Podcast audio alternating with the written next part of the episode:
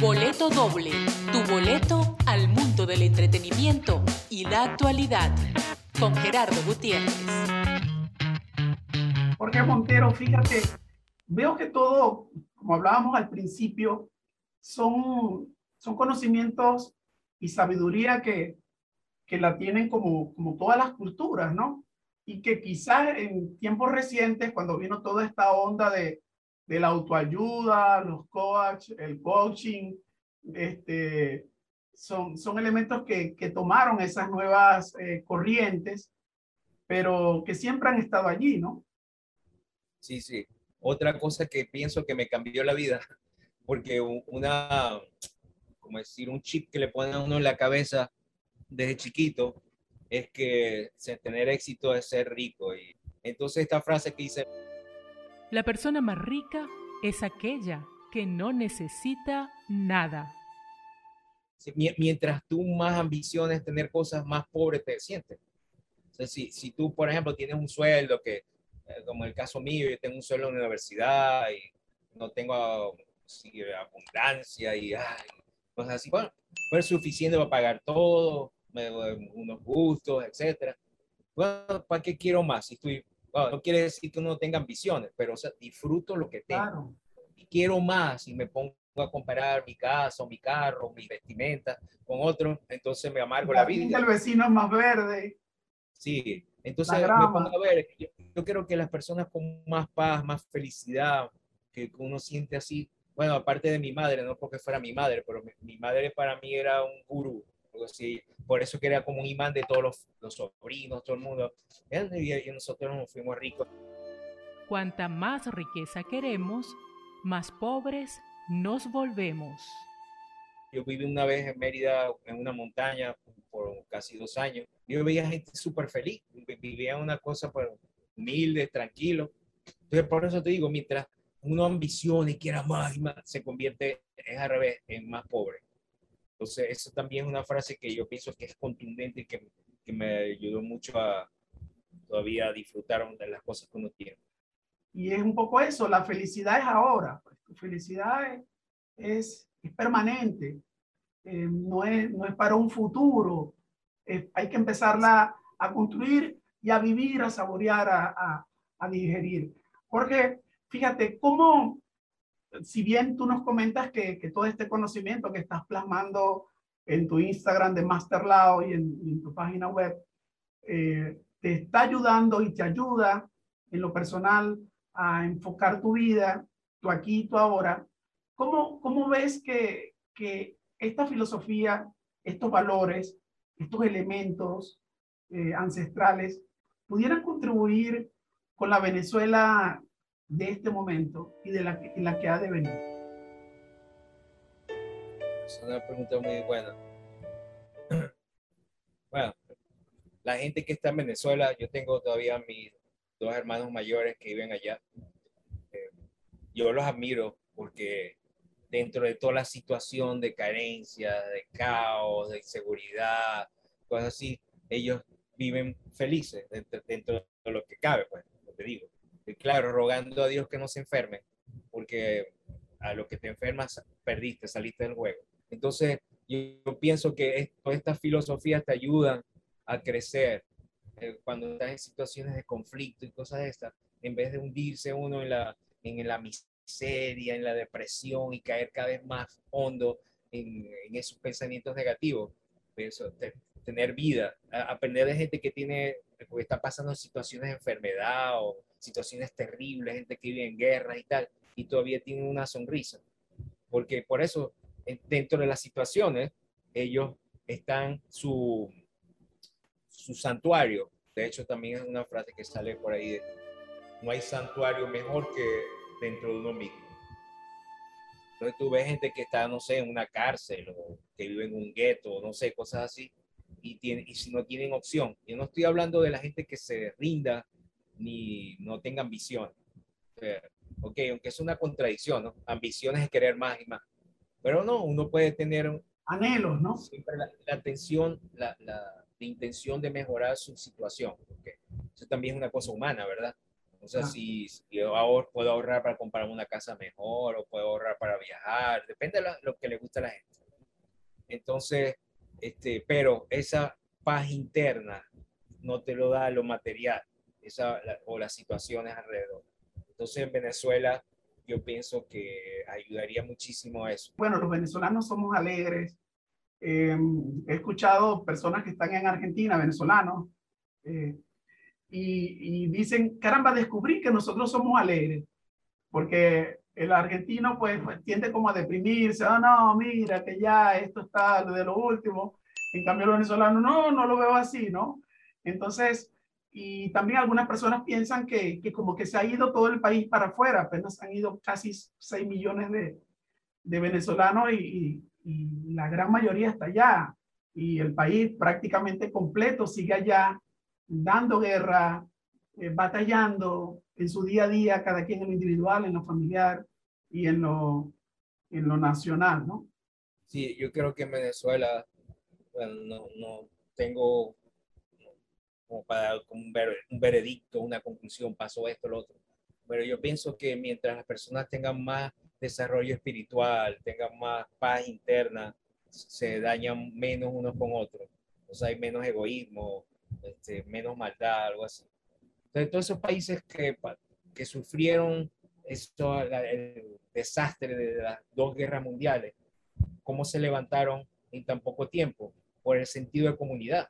Entonces, por eso es que eso, por ejemplo, Holanda, Noruega, Dinamarca, se pagan impuestos terribles, algo así, no sé, 40% de impuestos, pero todo funciona. Entonces la gente vive súper feliz tienen un nivel de vida superior, tienen, aprecian más el día a día, tú ves las personas con, con menos protocolo, descalzo, entonces uno crece con un montón de, como de, de paradigmas, no sé qué, entonces uno ve, sale y se da cuenta que la gente vive con menos, menos lastre, menos cosas, o sea, eh, por, ser, por eso quiero decir, un desarrollo interno mayor. En, vez de estar enfocado afuera, ¿no? El, quién tiene más, que este es así, que este es asado, que este dijo, que este no dijo, que este fue, que este vino. O sea, uno vive como afuera. A lo que uno empieza a vivir adentro y se, se consigue consigo mismo y se disfruta, disfruta de lo que uno es, en vez de estarse comparando, entonces uno vive más feliz y hace feliz a los demás. En una forma Exactamente. Entonces, por eso un yo digo que... Es un círculo virtuoso de, de movimiento interno desde tu corazón y una felicidad que va a conectar con los demás y va a hacer que, que la comunidad como tal se potencie y, y, crezca. Qué interesante esto de cara, de cara a nuestro país, a Venezuela y de cara a nuestra gente dentro y fuera, porque también el que está fuera, pues algunos la están pasando mal, siempre está como ese anhelo, quisiera volver a mi tierra, pero donde estés, hazlo bien, siéntete bien, y será feliz y hará feliz a los tuyos y a los que te rodean. Sí, yo, yo pienso que si eh, hay que llegar a una conclusión a esta conversación, si el tema principal es los inmigrantes, busca lo que te gusta hacer, desarrollalo, haz lo mejor que puedas, eh, disfrútalo, o sea, lo, lo, mejor que puedes de ti para ti mismo. Y eso es una cosa que solo vas a abrirte, abrirte camino. Eh, mi papá decía, que quien tiene un oficio nunca va a pasar necesidad, nunca va a pasar hambre, ¿no? Entonces, hacerse de un oficio con el que conectes, que esté de acuerdo a tus talentos, a tus iniciativas, a tus gustos, y arrancar con disciplina, constancia y perseverancia. Absolutamente. Eh, y eso sí, también con humildad, no llegar aquí, digo yo, el sabrosito, muévanse, quítanse que llegué yo. No, e, eso, es una cosa que pasa solo. Y, no tienes que demostrar nada. Es una cosa, cuando tú estás enfrascado en ti mismo y disfrutas lo que estás haciendo, lo demás llega por añadidura. Así es. ¿Cómo un maracucho como tú, migrante, ahora conecta con, con esa filosofía ancestral? Bueno, sí, no es una cosa de ahora. Eh, hace como, bueno, yo voy a cumplir 60 años. Eh, en septiembre. Yo creo que empecé con eso cuando tenía como 25. Ah, eh, empecé con un libro que se llama El I Ching, de bueno, es un libro que tiene como 4.000 años, porque es como 2.000 años antes de Cristo, o sea, 4.000 años. Y bueno, un amigo me lo dio, me lo recomendó y me enamoré del libro este y es como un compañero de toda la vida. Retomé esta idea hace como, como tres años que comencé a, a diseñar, el, yo tenía la idea, el boceto, bueno, pues comencé a trabajar en los fondos, el muñequito en diferentes situaciones, o sea, posiciones, las manos, compartir eso porque yo siempre he pensado que ese tipo de enseñanza se la debería impartir a uno desde muy temprana edad. Porque en realidad es, una cuestión de filosofía de la vida. Entonces me parece, lo asumí así como una especie de misión personal, compartir estas filosofías taoístas.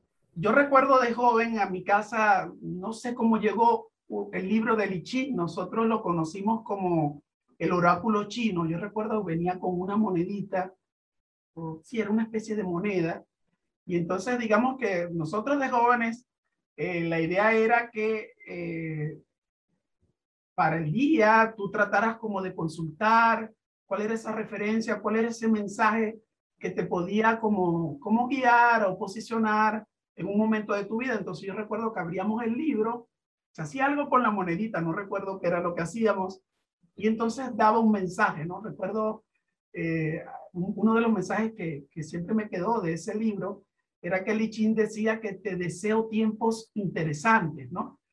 Y me quedó para toda la vida porque, bueno, ¿qué, qué tiempos interesantes uno va viviendo permanentemente? Cada, cada momento, cada etapa de, de nuestras vidas termina siendo interesante, por muy compleja, difícil que pueda ser. Y ese, ese, esa vivencia eh, también termina dándonos una lección. No sé si por allí va el tema de, de esos mensajes de, del maestro Lao. Sí no, porque existen muchas versiones de ese libro. Yo pienso que la versión más seria, de hecho, este es el libro que tengo de hace 30 años más, eh, es de, este señor que un, era un sacerdote católico eh, alemán y él dedicó como 50 años de su vida a llevar este libro al occidente. Entonces, este es un libro que se puede usar como oráculo, pero lo que me encanta es que se basa en metáfora y el diseño gráfico, la comunicación visual, es una cuestión de usar metáfora. De hecho, cuando uno habla de cualquier cultura, hay muchísimos eh, dichos. Por ejemplo, los indios tienen infinidad de dichos, nosotros también. y los dichos son sencillamente metáforas. Eh, Cristo usó también metáforas para explicar sus enseñanzas, porque es más, más digerible. Entonces, este libro se basa en, en lo que se llaman los trigramas que forman hexagramas. Por ejemplo, cualquier, fíjate, cualquier parte que lo abra, entonces salen los trigramas que forman hexagramas. Entonces, los trigramas son los símbolos básicos de la naturaleza, por ejemplo, que si el agua, el cielo, el fuego, la montaña. Entonces, cuando se mezclan, eh, el sabio que escribió esto, bueno, pues como te digo, es, no solamente es una sola persona, es como una cuestión milenaria de sabios contribuyentes, es que Confucio es la figura principal que se encargó de como de organizar el I Ching y además que explicarlo, porque eh, cuando uno abre en cualquier capítulo esto, sale como la, el significado, eh, eh, como decir, literal, de la combinación de los trigramas y la explicación es de Confucio. Entonces, Confucio es, es, considerado en China el padre de la educación. todo lo que es la, las bases, de, como decir, la estructura de, familia, de organización, de, país y cosas así. Eh, se le debe a Confucio. A la final es sabiduría, ¿no? La China es una de las seis civilizaciones milenarias que han existido, ¿no? Eh, inclusive nosotros tenemos una que es la mesoamericana, eh, la de la náhuatl, como la conciben los que estudian la civilización más profunda de, en nuestro continente, en Latinoamérica, en el México profundo, ¿no? pero a la final es sabiduría ancestral y es una sabiduría que conecta eh, con diferentes partes y momentos del mundo a lo largo de su historia. Jorge, quiero agradecerte el tiempo que nos has dedicado hoy para conversar de este proyecto de Master Lao, estos mensajes, estas reflexiones de sabiduría ancestral que seguramente a todos y cada uno de nosotros nos va a ir llenando y enriqueciendo como mejores seres humanos. un millón de gracias a ti, Gerardo. Me encantó esta posibilidad, esta oportunidad que me da y ojalá que la gente eh, encuentre en Maestro Lao esta palabrita diaria que te ilumina y que te ayude a crecer y a ser mejor persona. Amén, amén, amén. Gracias, Jorge. Saludos. Gracias. Gracias, Gerardo. Un abrazo.